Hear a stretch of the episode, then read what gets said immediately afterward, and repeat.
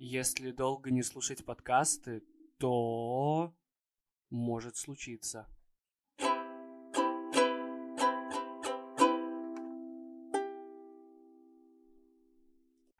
Здравствуйте, уважаемые слушатели и слушательницы подкаста «Недовольный роман». Подкаста, в котором я делюсь с вами вещами, которые могут вызвать у вас тревожность, недовольство, прочие негативные эмоции – вот такого вот толка. Толка, который вы не понимаете, а в чем тут толк, если мне просто как-то не по себе. Вот такие эмоции мы с вами разбираем в подкасте «Недовольный роман». Это шестая серия первого сезона. И мы начинаем.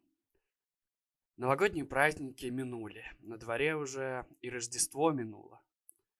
Но есть вещи, которые которые появляются раз в году. И слава богу, что раз в году они собираются все вместе, все эти четыре всадника апокалипсиса, и тревожат ваше сознание.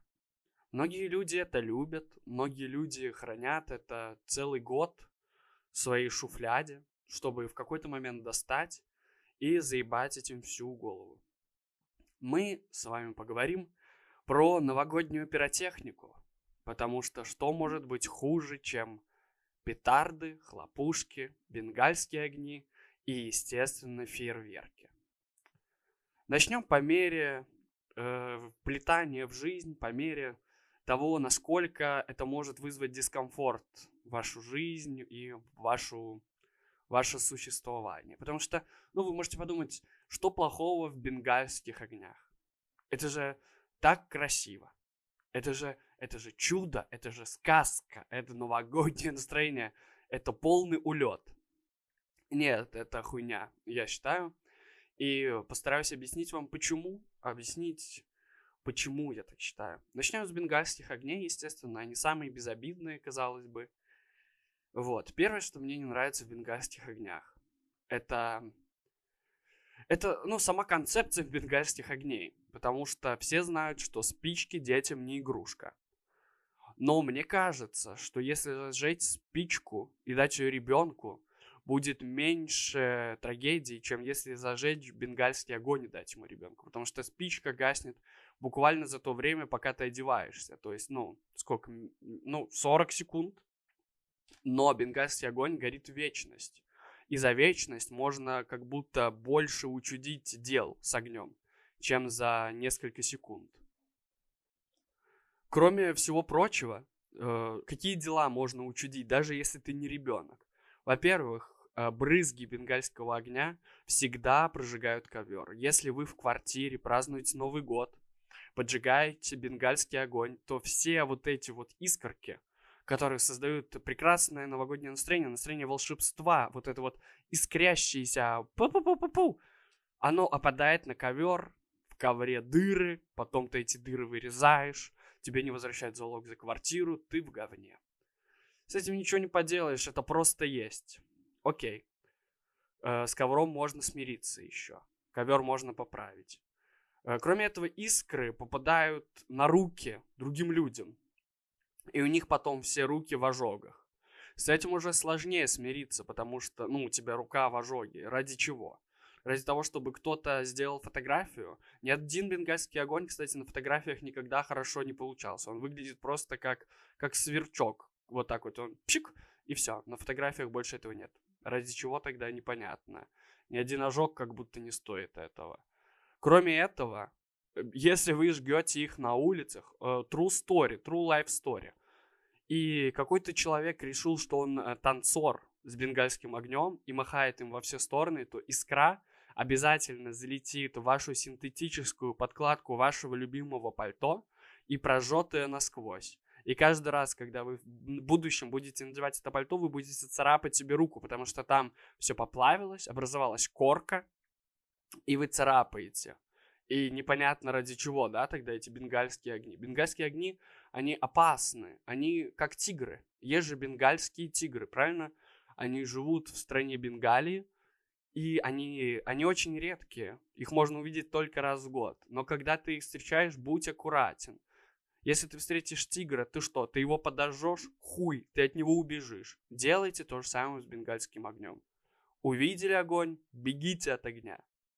Огонь не шутка. Где огонь, там и дым. А на дымящий караван и лошадь не идет, как известно.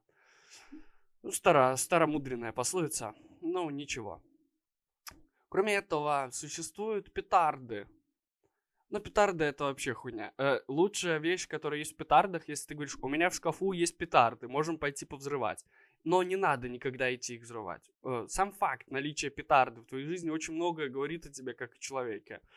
Э, тебе либо 14, либо у тебя остались петарды с 14 лет ну, что за маниакальное желание что-то взорвать? Ну, ты, ну, чё, если венгальский огонь, он хотя бы выделяет какой-то огонек, который может твою жизнь сделать, ну, на секунду волшебнее. В чем прикол петарды? Ты что-то поджег э, с риском потерять руку, кинул это в куст, оно взорвалось, испугало всю округу, три собаки сошло с ума, четыре человека подумало, что у них сердечный приступ, одна машина подумала, что у нее оторвалась выхлопная труба, 8 птиц вообще в ахуе, белки вообще ничего не понимают. А тебе, а ты такой, ха, бум. Нахуя? Ну, я даже не хочу много говорить про петарды, как будто все люди понимают, что, ну, единственная вещь, которую ты можешь сделать с петардой, это если ты ребенок, и тебе интересно, что будет, если бросить петарду в унитаз? Ты кидаешь петарду в унитаз, она сносит нахуй унитаз, ты получаешь э, по голове от родителей, вам ставят новый унитаз, ты больше никогда не играешь с петардами.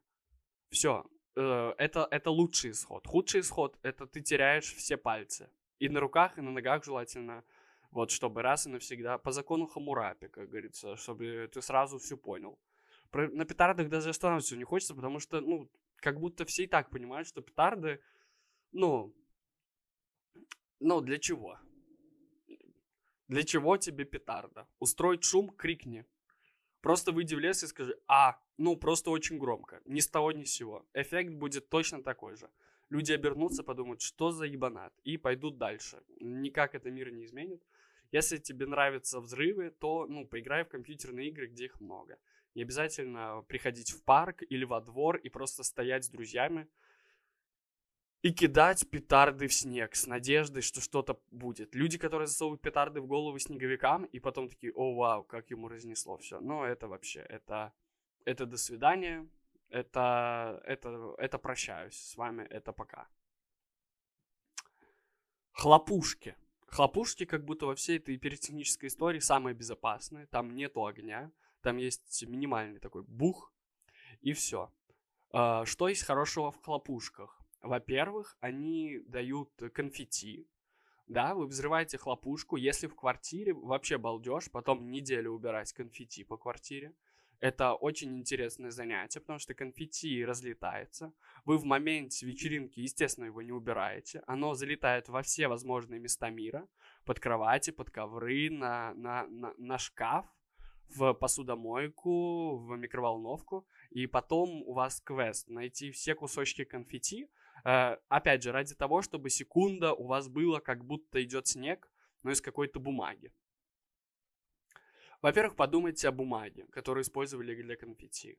Представьте, каково было какому-то дереву, из которого сделали бумагу, и из этой бумаги на ней не написали пьесу, на ней даже не сделали договор.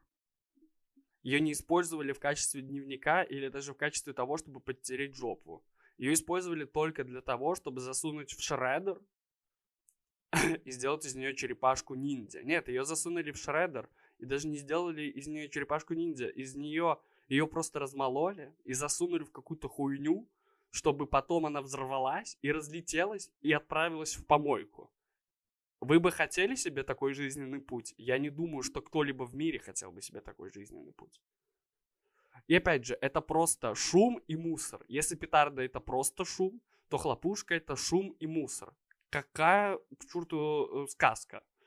Где тут Новый год? Вы скажете, так не взрывай дома, взрывай на улице. Я просто, ну, чтобы обесценить труд людей, которые убирают улицы, чтобы они, чтобы они потом по всему городу искали. Если в доме ограниченное количество мест, куда конфетти может попасть, на улице оно же разлетится, и потом прилетит воробей, подумать, что кусочек конфетти это семечко или батон, съест его, подавится и умрет.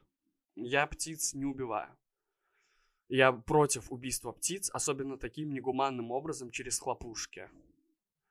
Да их шумят хлопушки ужасно. Ну, тоже, они не шумят с каким-то веселым звуком. Это никогда не песни из Шрека, это никогда не весело, это всегда просто дыщ. И называется она по-уебански «Хлоп в ушко». Хлоп в ушко. Там не хлоп в ушко, там еблысь по всей квартире и неделю убирай. Вот идеальное название для квартиры. Еблысь, еблысь тебе в харю. Еблысь всем вообще в комнате, вообще все, все испугались, все сказали «Ой!» и потом убираться. Вот, вот что для меня хлопушка. Что хлопушка для вас, я не знаю. Для меня вот что такое хлопушка. Ну и фейерверки. Э, вы понимаете, насколько фейерверки вообще обесценились в нашем обществе? Если прошло уже 15 дней Нового года, и у меня было э, в Инстаграме 0 сторис людей с фейерверками, но зато сторис 80 с солнцем. Ну, солнце объективно обычнее фейерверков. И, как оказывается, субъективно круче фейерверков, солнце. Так может мы просто, ну, э, ну, люди, которые запускают фейерверки, может вы э, скиньтесь, да, и в праздники просто устраиваете э, вот этот, разгоняй туч, чтобы не было туч, чтобы светило солнце, и люди будут фоткать солнце и радоваться больше, чем фейерверкам. От фейерверков страдают животные, умирают птицы, пугаются люди, пугаются собаки, потом воняет пиротехникой. И непонятно, что с этим делать. Купите вы дрон, который умеет светиться, запускаете дрон, рисуете картинки. Нет, нужно какую-то ракету в небо ебануть, чтобы небо взрывать. Вы небо хотите взрывать? Да небо, если захочет, вам в ответ такие пизды, да, за то, что вы его пытаетесь взорвать. И что вы пытаетесь сделать? Вы пытаетесь создать атмосферу чуда? Не получается. Не получается, потому что чудо, во-первых, это йогурт, вы никогда не создадите атмосферу йогурта, взрывая небо. Это вы прислушаетесь, как это абсурдно звучит. Во-вторых, если мы говорим про какое-то магическое чудо, волшебное, для этого каждому из нас достаточно сделать одну вещь. Подойти к зеркалу. Все, все, вот вам атмосфера чуда. Вы увидели настоящее чудо. Хорошего человека. Все, ну, достаточно. Для этого не обязательно взрывы, хлопки, конфетти, ожоги. Это, этого всего можно избежать. Можно просто чуть чаще понимать, что чудо — это то, что вокруг тебя, и атмосферу. Не нужно для этого никакую делать. Она точно не завязана на веселой пиротехнике. Что вообще за веселая пиротехника? Кто вообще решил? Ну, это древние китайцы. Вот они, когда порох изобрели, начали все взрывать. Они такие, о, прикольно. Можно взрывать так, чтобы люди радовались. Я не согласен. Я бы ничего не взрывал вообще, чтобы люди радовались. И никакие бы взрывы не устраивал. И что-то небо, что-то светится. Но если ночь, небо светиться не должно. Если вам правда нужен контент для сторис э, людям, чтобы они такие, о, салют, фейерверк, то, ну, э, не знаю, э, для этого День города как будто существует. Вот пусть они на Дне города этим занимаются. И потом еще, знаете, э, ты смотришь на свой салют в своем городе, а потом натыкаешься в интернете на салют в Токио, где тебе пишут «Самый огромный салют, самый впечатляющий салют на свете». И ты на него смотришь, и да, он большой, ну, то есть там прям большой охват, если, ну, можно представить, что значит большой охват, потому что там небо. Но это до сих пор типа, а, ну, ну, типа, да, ну, как бы, ну, зачем? Ну, типа, ну, реально зачем? Ну, салют как будто можно один раз в жизни увидеть, и такой, да, круто. Ну, достаточно круто. Не обязательно его каждый год смотреть. Для чего? Для чего? Вот объективная причина, если, если, если смотреть салют. Если салюты везде, то есть если проходит какая-то ярмарка салютов, э, в специально отведенном для этого городе есть прям фестивали салютов, фестивали фейерверков, и ты можешь залезть на высокую точку и смотреть на 360 градусов, и везде салюты. Но э, для этого должны быть подходящие места, которые не, не портят ни флору, ни фауну, ни настроение, ни просто ничего. Ну, люди тратят деньги на эту хуйню и потом все взрывают, лишь бы пошуметь. Реально, лишь бы пошуметь, чтобы голова болела, и потом подольше было убираться, видимо, после праздников. Да, не забывайте, чаще смотреться в зеркало, и там вы увидите настоящие чудеса, и без пиротехники. А если вы любите что-то взрывать и радоваться взрывам и громким вещам, то, извините меня, это, это что-то, что точно попадет в выпуск подкаста под названием «Недовольный роман».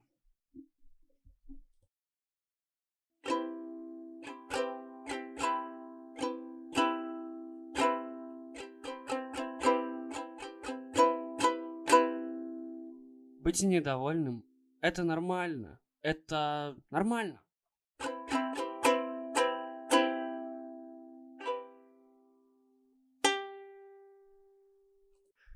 Продолжаем наш шестой выпуск первого сезона. По традиции, сложившейся в этом подкасте, мы с вами обсудим какое-то высказывание, пословицу, поговорку, афоризм или просто рифмованную штучку, в которой спрятано что-то, до чего можно доебаться.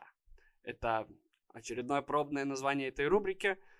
Я до сих пор продолжаю над ним работать, пока еще не придумал.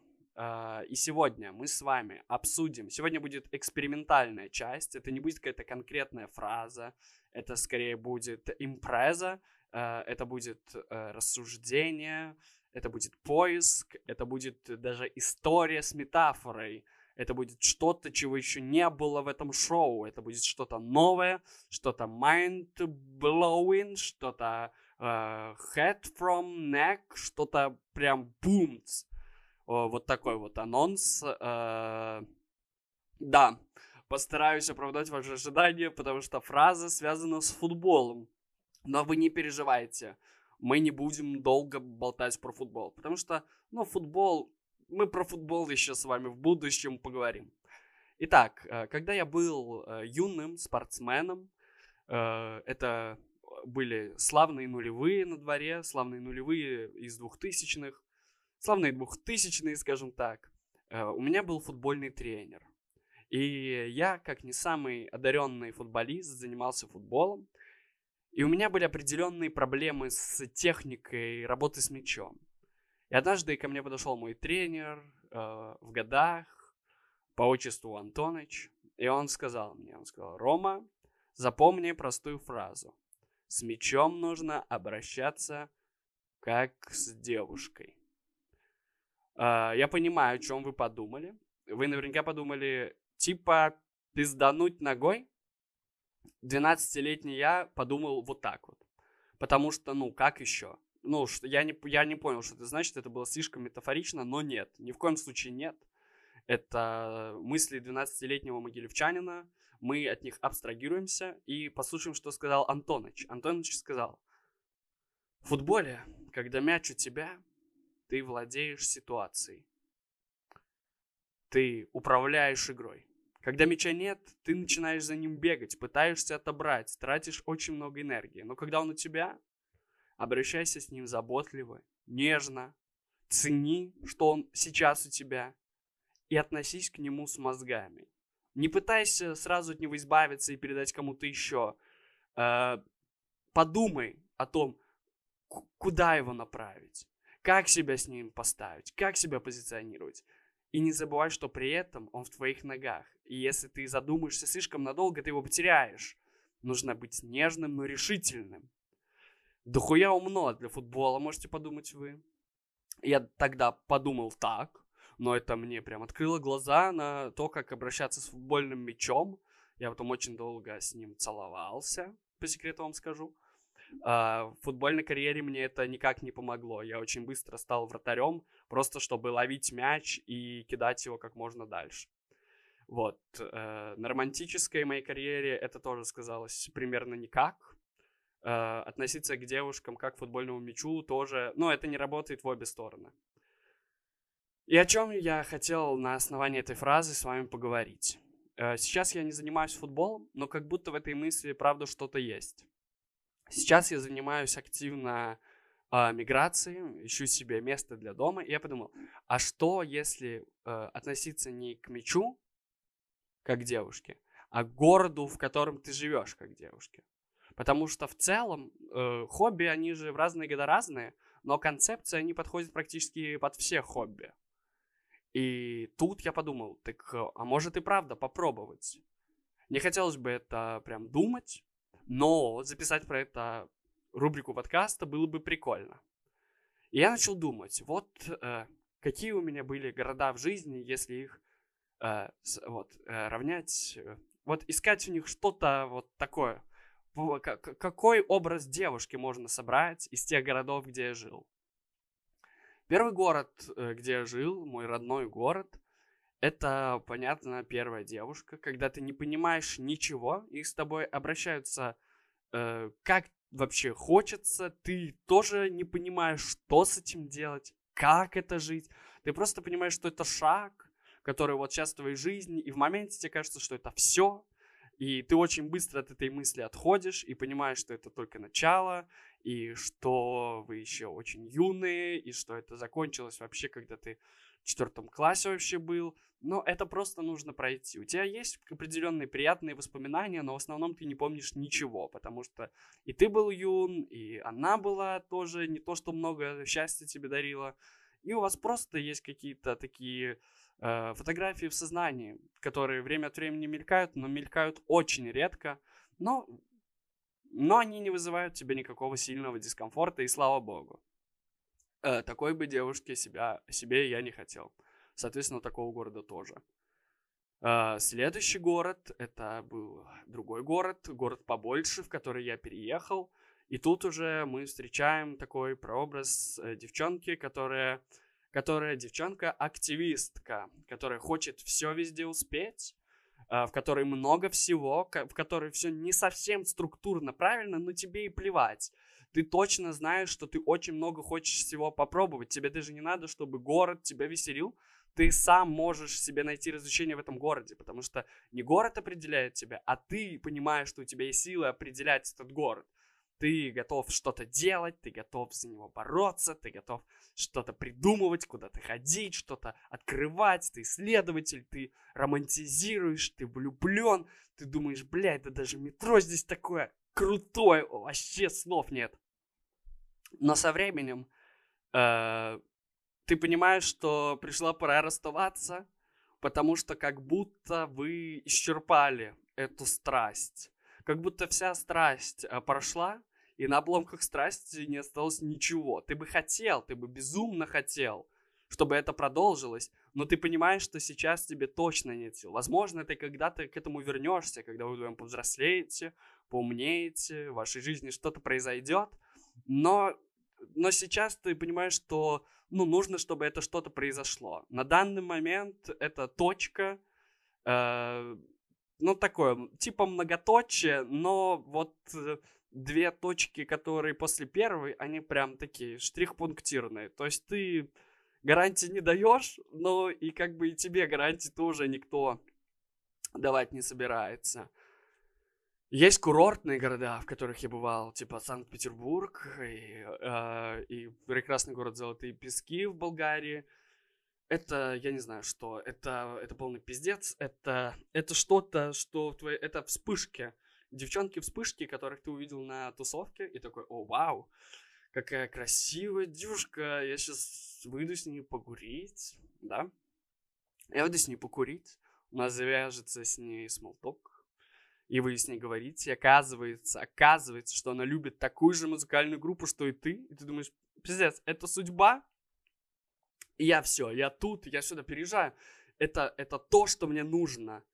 Но проходит время, или время отдыха, или время тусовки, и вы больше никогда не пересекаетесь, ты думаешь, да, я в целом хуй с ним. Ну, правда, ну, было в моменте, наверное, класс, но, если честно, если вот начинать думать, хочу ли я, чтобы моя жизнь была как этот момент, скорее всего, нет. Скорее всего, нет.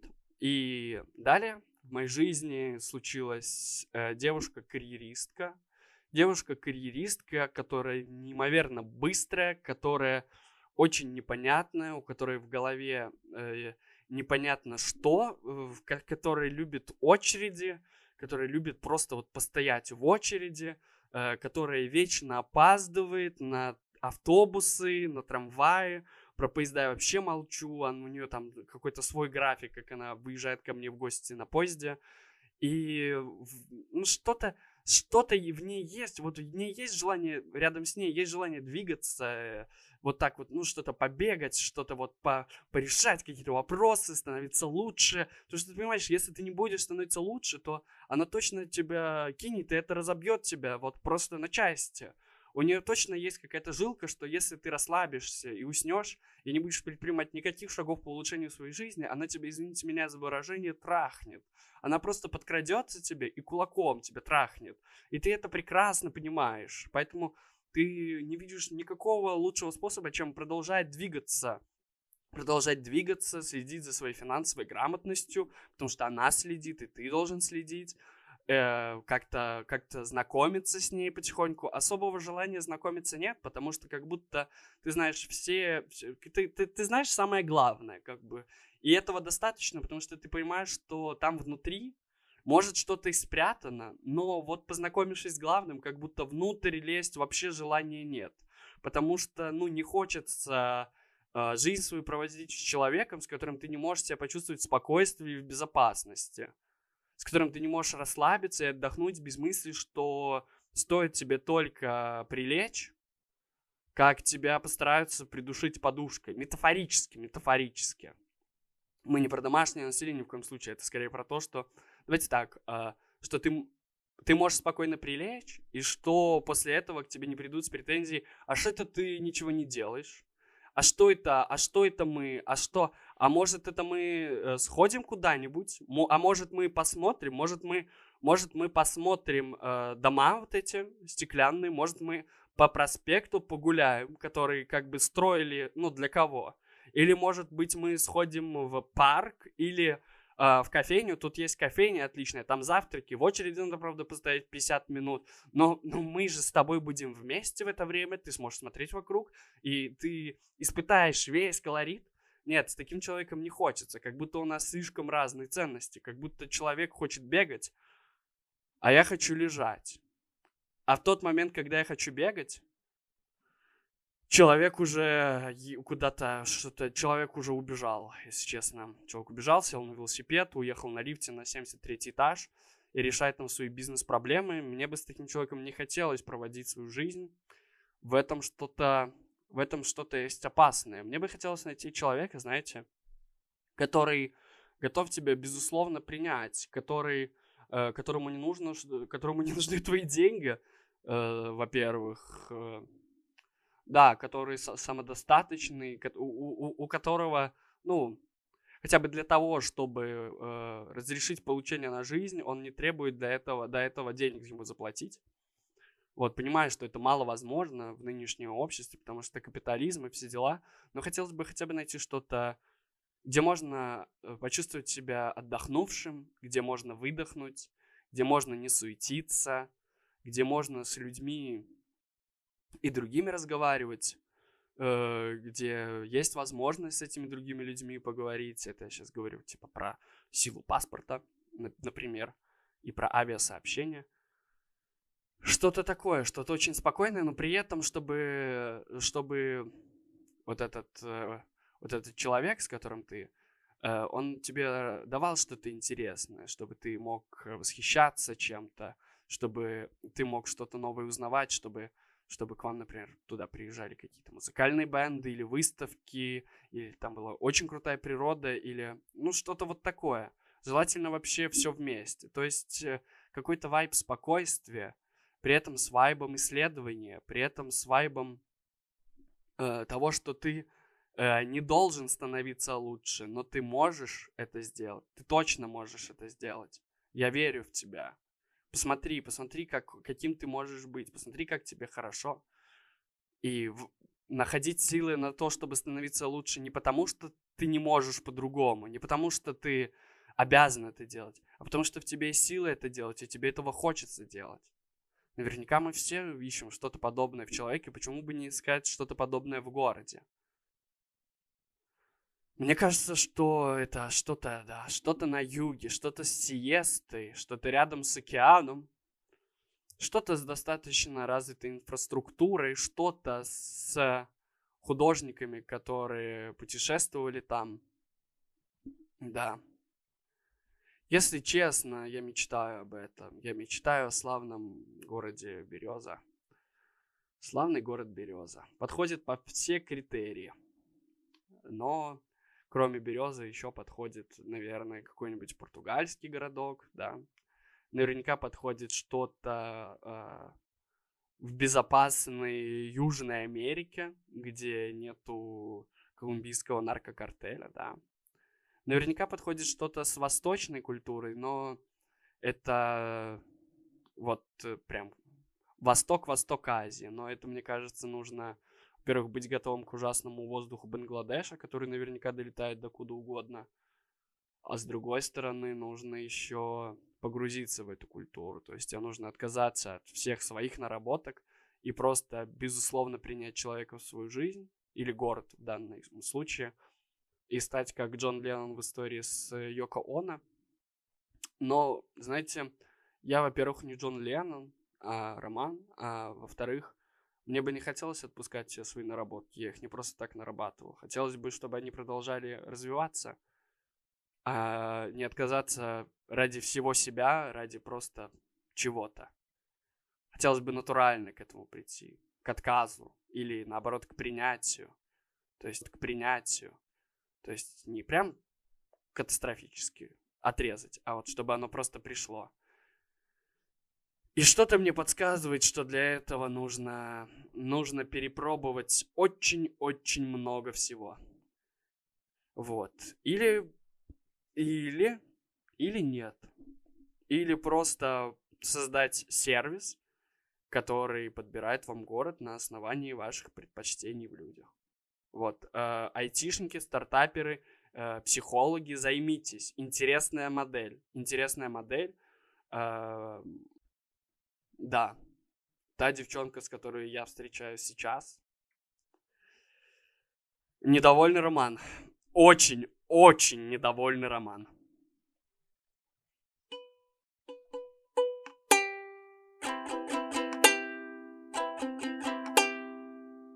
Стол заказов недовольного романа. Рубрика. А, так, представим, что здесь э, отбивочка из укулеле, и а, это проигрыш между недовольным Ромой и немножко довольной Настей. А, что бы я хотела рассказать? Я сначала думала рассказать, почему я довольна Варшавой, потому что этот выпуск Рома, наверное, очень долго и много жаловался на Варшаву, но потом поняла, что я недовольна Варшавой. И думаю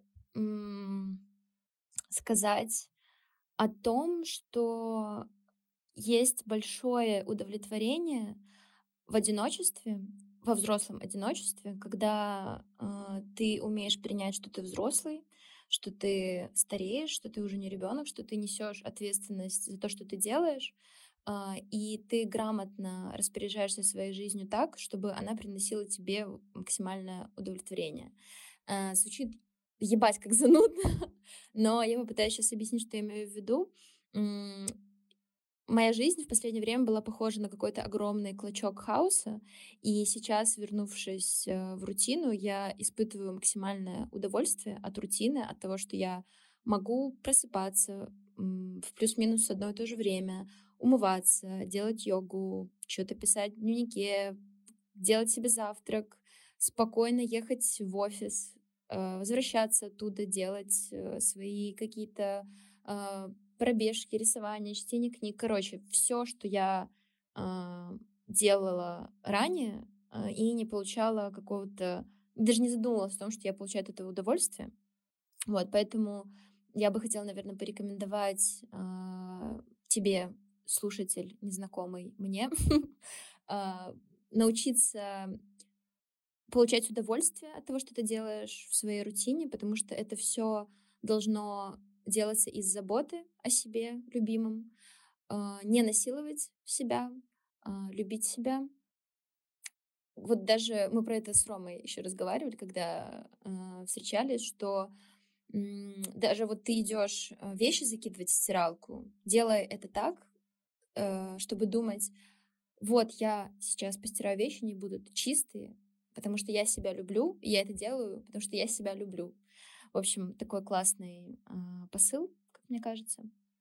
И в этом всем э, непопулярном мнении о том, что одиночество это клево, э, мне кажется, одиночество это супер клево. В одиночестве, вот в этом периоде, когда ты больше, чем один месяц один, э, ты искренне находишь себя, находишь свои ценности, находишь свои интересы, э, находишь свой характер, свои боли, свои радости, свою силу, свою слабость, все вот это вот ты можешь найти, как мне кажется, только когда ты один а, и прям долгое время один. И мне кажется, это клево, это круто. А, могу порекомендовать почитать Мураками, не норвежский лес. А, например, можно начать с токийских легенд, потому что там рассказы, они небольшие, и это тот писатель, ну, можешь вообще что угодно читать из Мураками, мне все нравится, но вот с токийских легенд, наверное, пришло осознание того, что э, вот этого удовлетворения одиночеством и взрослостью, э, приятное тепло от того, что ты сейчас можешь делать все, что хочешь, потому что у тебя есть право это делать, потому что ты взрослый. И еще я порекомендую послушать французскую музыку и посмотреть французских режиссеров, типа Ксавье Далана, но музыку, да, возвращаемся к музыке. Я считаю, что любой трек, если бы он был на французском, он был бы в тысячу раз круче. Э, я рекомендую... Э, есть очень большой популярный плейлист Spotify, который называется Made in France. Я не знаю французский, но я дико кайфую от того, как это все звучит. Там просто можно слушать все подряд. И отдельно рекомендую группу La Femme. Пишется La Femme, если ты не знаешь французский, как же, как я, это транскрипция.